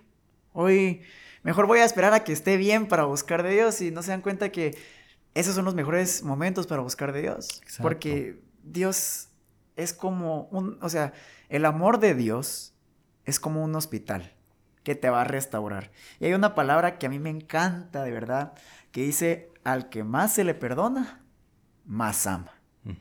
Y definitivamente Dios te ama bastante porque eh, esas recaídas, vos bien lo dijiste, mencionabas muchas veces la palabra muerte y, creo que no solo por las drogas, sino eh, varias veces que estuviste en la cárcel, creo que estuviste muchas veces cerca de la muerte, sin embargo Dios no lo permitió. Así es. Y, y Dios te guardó. Y eso es algo que se llama misericordia, es la gracia de Dios. Eso tan lindo que a veces la gente lo busca durante mucho tiempo y no se dan cuenta que es lo que con lo que vos tanto estabas luchando, que era reconocerlo a él, dejar ese orgullo a un lado, dejar eso y recordarte de cómo eras de niño, cómo él te enamoró incluso con el piano, con la guitarra. dice, hay un momento, vos bien lo decías, que es cuando tal vez vos estabas mal, cuando vos decías que, que, te arrodillaste, encontraste ese Nuevo Testamento, pero eh, ¿Cómo te sentiste vos al, ver que Dios te decía, yo te acepto tal y como eres, yo te amo tal y como eres? Sí, te confundiste en muchas cosas, sí, fallaste muchas cosas, pero aún así Dios no te rechazó y Dios te decía, aún así yo te amo, yo te recibo. Eso, al, menos a mí en, en, cierto punto, es una de las cosas que más me enamoró de Dios, porque hay gente que, vos bien lo decías, fuiste a buscar ayuda en un lugar y te vieron como que tu familia era dinero y te rechazaron y vos lo que necesitabas era esa ayuda en ese momento. Sin embargo, Dios no te rechazó. ¿Cómo fue eso de decirle a Dios de verdad? Gracias. Hay una situación bien, bien interesante.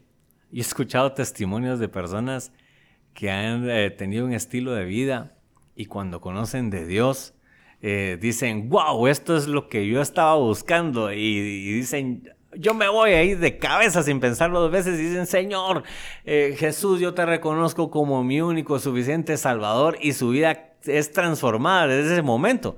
Vos y yo conocemos una persona que, fue así, ¿verdad? Ramón Ramírez Monchito, ¿verdad? Eh, este también andaba metido en rollos así, igual que yo, pero él cuando tomó una decisión, su vida cambió radicalmente y dejó todo. y, pero conmigo fue otra situación. Conmigo fue otra situación porque yo asociaba la relación con Dios con todo lo que había vivido dentro del, de como ser hijo de pastor, ¿verdad? Entonces yo siempre experimenté un rechazo hacia las cosas de Dios. Es una cuestión bien, bien tremenda porque yo sabía que tenía necesidad. Sin embargo, cuando Dios me decía a mí que, que yo era su hijo, que yo eh, formaba parte de su pueblo, que había muerto por mí, yo decía, pero es que yo no soy merecedor de eso. Y yo no entendía el plan de salvación. La teoría me la sabía desde que era niño, pero yo empecé a experimentar esa resistencia a la sanidad. De hecho, en la psicología hay una cuestión así, de que el ser humano se resiste a, ser tratado para ser curado. Eh, es como los animalitos, ¿te has dado cuenta que, que los perros les tienen que poner eh, una cuestión en el cuello, ¿va? cuando los están curando porque tienen una reacción de volver a, ahí y hacerse daño, en, eh, querer evitar el ser curados. Así somos nosotros también un poquito así. Eh, psicológicamente uno tiene resistencias a, a, los procesos que lo van a llevar a uno a la sanidad y yo era una de esas personas que que me resistía constantemente al proceso de sanidad. Entonces algo que a mí me enamoró de Dios era esa paciencia y esa eh, fidelidad que Él ha tenido siempre conmigo, porque era una cuestión de que, no, pues es que yo no, ¿cómo así, hijo de Dios, si yo he sido esto, he sido lo otro, y andar cargando con una gran, un gran costal de basura lleno de culpas? Y que cada vez que tenía una recaída le agregaba algo peor, algo más sucio, algo más vil, algo de, gran magnitud. Y yo decía, no, es que yo no, y no soy hijo de Dios y, yo soy un, decía, yo soy un hijo de perdición. Uno de mis sueños más grandes que llegué a desarrollar en el pecado fue el colgarme de un árbol, el colgarme en una pasarela, cosas así. Yo lo visualizaba y cada vez que yo me despertaba en la mañana o cada vez que me iba a acostar, me ponía en mi cama o en la banqueta donde me dormía, yo decía, yo quiero, yo quiero eso para mí. Yo sería tan feliz poniéndome un, un lazo en el, en el cuello y dejarme caer en un lugar y que se acabara eh, esta tristeza. Sin embargo, Dios no permitió que sucediera y en el transcurso ese de caerme, levantarme, caerme, levantarme, logré empezar a entender la misericordia de Dios y es que entre nosotros los seres humanos es un tema un poco difícil porque eh, nosotros tenemos poca paciencia, ¿va? Y podemos ayudar a una persona cuando se equivoca una vez, pero si se vuelve a equivocar en lo mismo, en nuestra mente humana no cabe porque esa persona si ya le di, ya le expliqué la solución, el camino correcto, ¿por qué otra vez vuelve a irse por, por el mismo camino donde se está equivocando. Para nosotros es inaudito. Dicen, no, hombre, ¿este qué le pasa? Entonces tiramos la toalla. Y yo empecé a experimentar eso. En mi vida, a lo largo de mi vida, empecé a perder credibilidad de un montón de personas, incluso de mi familia, donde se me empezaron a cerrar las puertas y las puertas, las oportunidades y a la gente se le acabó la paciencia. Sin embargo, eh, al último que se le acabó la paciencia y nunca se le va a acabar fue a Dios. Y me di cuenta de que Él estuvo ahí todo el tiempo. Y hay una escritura que dice, aunque tu padre y tu madre te dejaran con todo eso, Dios te recogerá en sus brazos. Y eso es una, una, cuestión que yo la logré entender y cuando la llevé a mi vida, a mi corazón, y, yo dije, bueno, este es tiempo de ya tirar a la basura todo lo que me está estorbando, todo el orgullo, la falta de perdón. Eh, yo, empecé a, tratar eso en mi vida, lo que es el perdón. Y decía yo, chica, Dios a mí de veras que ya me ha perdonado demasiadas, demasiadas, porque yo caminaba al filo de la muerte, me exponía tanto, lo buscaba, lo deseaba. Sin embargo, Él siempre tuvo la mano que hacía una separación entre la muerte y yo y decía, no, no, no, no, no, ok, le voy a permitir que experimente estas situaciones de dolor, estas tragedias y todo, pero le voy a guardar su alma. Y aunque mi cuerpo fue tocado mucho, mi, alma también fue muy tocada, muy lastimada, pero no dejó que la muerte. Entonces yo llegué a comprender de que ese perdón era la misericordia.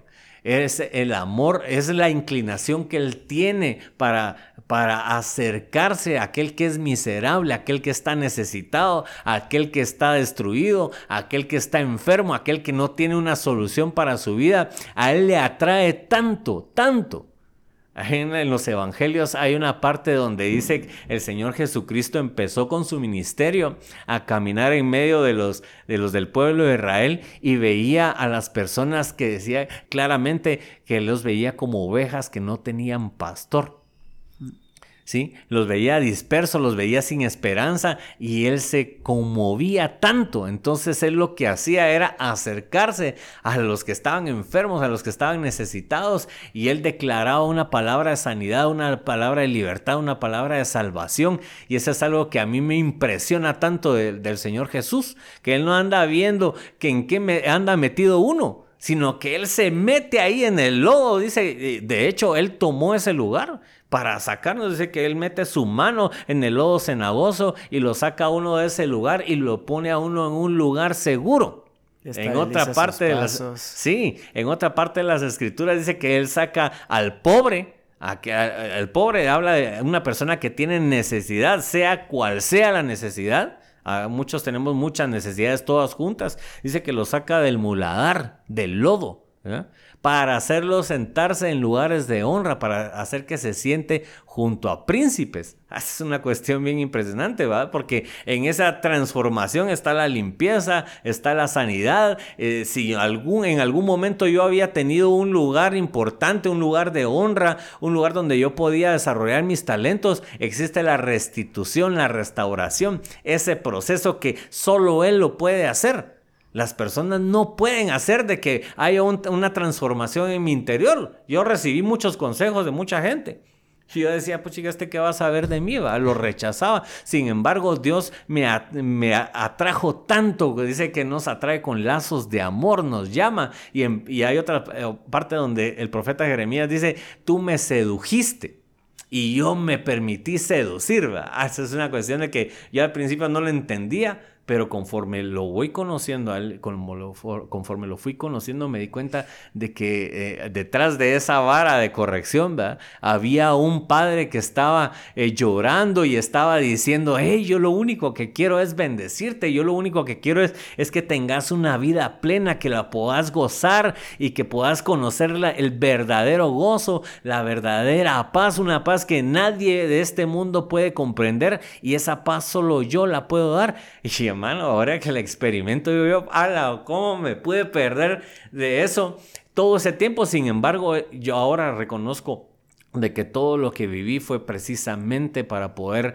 eh, proyectar, para poder decirle a los demás, hey, no importa cuántas veces te hayas equivocado, siempre va a estar Él dispuesto con los brazos abiertos a decirte, vos sos mi hijo y tenés un lugar aquí conmigo y vení, yo te voy a abrazar, te voy a besar, te voy a limpiar, te voy a restituir, te voy a sanar, todo lo que necesitas está en mí. Entonces yo le llegué a comprender que separado de Él yo no puedo hacer absolutamente nada.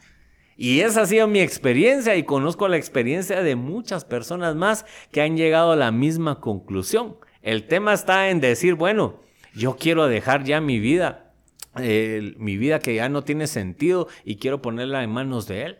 Y algo que me llevó ahí fue entonces eh, a conocer el, el perdón de mis pecados. Empecé yo a perdonar también a las personas que yo sentía que me habían hecho daño.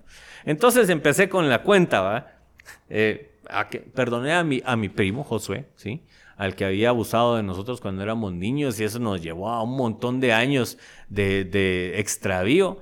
Lo perdoné a él, perdoné a mi papá, perdoné a este cuate Luis Álvarez que me había traicionado. No fue solo una vez, sino creo que pasó un par de veces más adelante también, porque la relación continuó y eso es algo bien interesante, de que hay relaciones que Dios permite que se vuelvan a dar para que haya una restauración. El día de hoy, eh, pues yo tengo una relación con mi padre muy, muy, muy buena. En lo que fui conociendo a Dios también me di cuenta de que tenemos padres que se equivocan sin embargo, hay una aceptación en esas cosas y eso puede provocar de que haya crecimiento en, nuestra vida. y ahora que soy padre me doy cuenta de que de plano, ¿va? yo no soy un padre perfecto, entonces me pongo en la posición de él y digo yo, no, no, no, no, no, eh, lo que tiene que haber acá es tolerancia, es misericordia, es amor y eso pues ha llevado a que, a que la relación con él ha sido ha, sido mejor cada vez. El día de hoy mi papá me escribe todos los días y me, da un mensaje de esperanza, un mensaje de amor y yo se lo recibo y le digo, papá, hola, buenos días, ¿cómo estás? Dios te bendiga, te mando un, abrazo, te amo. Pero unos años atrás era de que mi papá se ponía en la puerta de mi cuarto y yo le decía, bueno vos, ¿por qué entras así? Si es mi cuarto, si querés venir a hablar conmigo, tenés que tocar. Y si yo quiero hablar con vos, ¿verdad?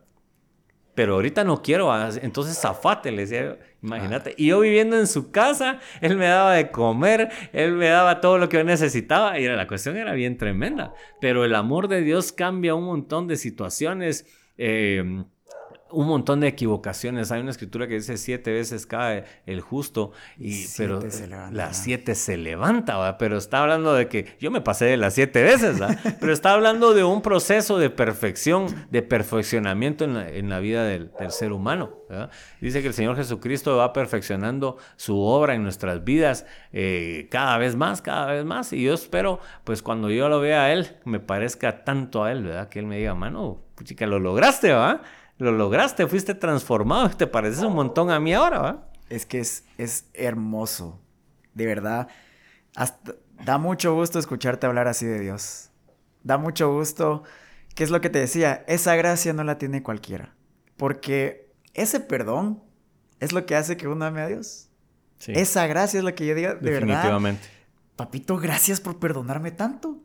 Gracias porque yo sé el camino al que iba, a las cosas que iba a hacer y aún así, aquí me tienes, hablando de ti. De verdad, para los que están escuchando, es una cosa hermosa. Ser alguien totalmente diferente a lo que uno era en el pasado. Tener eh, esa felicidad y no estar agarrado a malas amistades, a vicios, para poderse sentir bien un momento. No, es que estar con Dios la gente piensa que es algo aburrido o seguir normas, seguir reglas, pero no, o sea, cuando estás con Dios de verdad, sientes una paz para la vida, un amor, sobre todo perdón, que es algo muy necesario para todos nosotros. Y de verdad, Joel, muy fuerte lo que has vivido. Yo, créanme, hicimos, tratamos de hacer esto un poquito corto para, para la historia que es que incluso hay muchas cosas que como Joel bien lo decía, pareciera película o, que esto se lo está inventando, pero no, son cosas que uno pasa, uno vive. No solo él, incluso él mencionaba un, un compañero, un hermano que está en la iglesia que se llama Monchito, que eh, próximamente lo traeremos también acá. pero si ustedes se pueden hablar con ellos, algo que tiene en común es el amor de Dios, el perdón de Dios, la gracia de Dios. Y es algo que muy poca gente entiende. De verdad, Dios es bueno. Dios hace cambios. Joel lo decía. Hay cosas de que el ser humano simplemente no puede. Y que Dios en su misericordia de verdad logra cambios impresionantes. Y ya para terminar, Joel, Joelito, ¿qué le dirías a aquellas personas que piensan que no se pueden acercar a Dios? Que piensan que, que Dios no los va a aceptar o que dicen, no, ya, yo, estoy mal, Dios no me va a recibir. Yo sé que usted es una palabra para estas personas específicamente. Pues haciendo como un recuento de las cosas, no sé cuál sea tu situación por la que estás pasando. A mí me pasó situaciones de abandono, de traición, pasé por un divorcio, eh, pasé por varias prisiones, no fue una, no fueron dos, sino fueron eh, más de cinco eh, internados, eh, golpes, a mí me lincharon varias veces por andar delinquiendo, un montón de cosas. Pero todo eso me llevó a ponerme a los pies del Señor. Alguien una vez me dijo, mira, alguien de la iglesia me dijo, mira, ¿será que yo tengo que pasar por todas esas cosas para conocer el amor de Dios? Y le dije, ey, ey, no, no, no, no, no. Lo que tenemos que hacer es ser humildes y ser obedientes a lo que Él nos demanda. Y eso nos va a llevar a que tengamos una vida tan agradable, tan especial. Su favor siempre va a estar ahí. Su perdón siempre va a estar ahí, porque algunos que le fallan a Dios se sienten mal, pero son cosas pequeñas. Pero otros ya hemos llegado a experimentar unas profundidades del pecado. Y ahí es donde también el Señor va a estar presente y está dispuesto a, levantarnos de ahí. Hay una escritura bien, bien hermosa que dice, que dice, busqué a Jehová y él me oyó y me libró de todos mis temores. Luego dice, los que miraron a él fueron alumbrados y sus rostros no fueron avergonzados. Este pobre clamó y le oyó Jehová y lo libró de todas sus angustias. El ángel de Jehová acampa alrededor de los que le temen y los defiende. Luego dice, gusten y vean que Jehová es bueno, dichoso el hombre que confía en él. Más adelante en ese capítulo. Estoy leyendo el, Salmo 34 para los que tienen por ahí una su Biblia cerca. Más adelante eh, dice en el versículo 17, claman los justos y Jehová oye y los libra de todas sus angustias. El 18 dice, cercano está Jehová a los quebrantados de corazón y salva a los contritos de espíritu. Muchas son las aflicciones del justo, pero de, todas ellas le librará Jehová.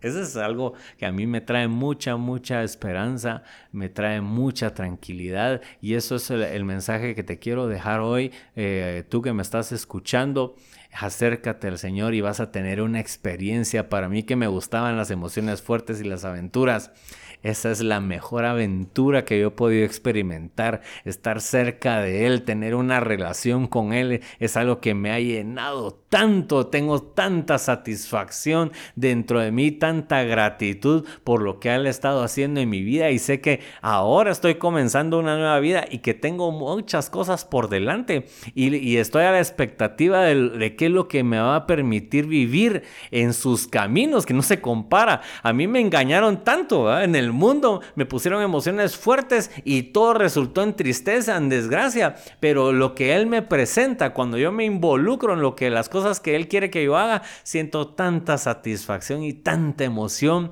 y me, y me despierta el deseo de levantarme al otro día y cuando me despierto, ¡ah, qué rico! Es un día nuevo, es una nueva oportunidad de vivir la vida al máximo. Es una aventura incomparable. Vos, eh, eh, los que me están escuchando, eh, pues ese es el, consejo. Busquen al Señor de todo corazón. Búsquenlo.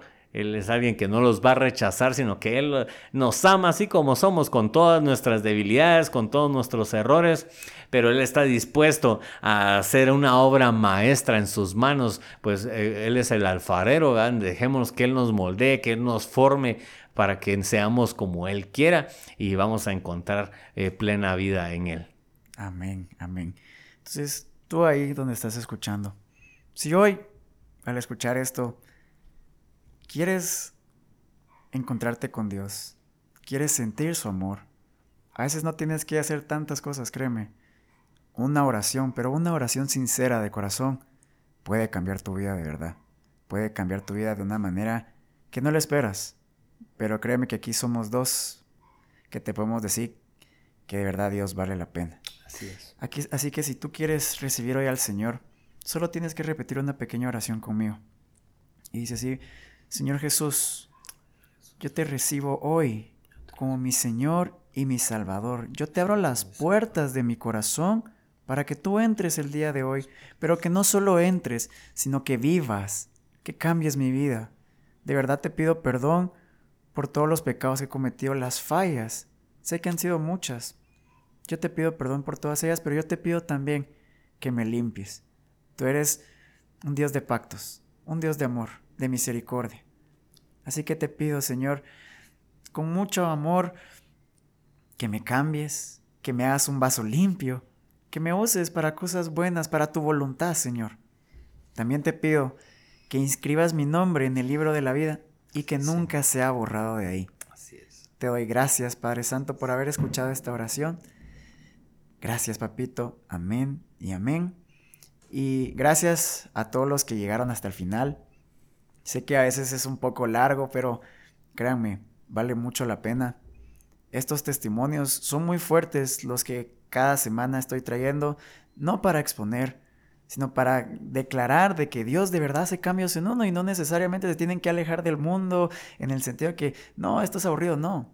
Es que lo que queremos es que encuentres una felicidad. Dice eh, la palabra que dice que Jesús es como agua y el que bebe de su agua nunca más tendrá sed. Y eso es algo que acá queremos hacer. Que no busques al mundo en tus problemas, sino que busques a Dios porque Él es el único que te levanta. Gracias nuevamente por llegar hasta el final. Compártelo. Yo sé que eh, a veces da pena compartir ciertas cosas, Dios, pero compártelo porque no sabes si alguna persona en tu círculo social, o algún amigo o alguien que te sigue en tus redes esté pasando por una situación difícil y esto lo puede ayudar. De verdad, gracias a todos los que lo comparten, a que me ayuden a que la voz se corra con esto. Yo los bendiga a cada uno Y Joel, gracias nuevamente por estar acá el día de hoy. Gracias por contarnos tu experiencia. Y los espero la, próxima semana para que me escuchen en un, nuevo, en un nuevo podcast. Recuerden que este podcast llamado Vida Milagros y Caídas siempre tiene algo nuevo, algo de bendición para traerles a su vida. Eh, me despido el día de hoy, los espero la próxima semana. Chao.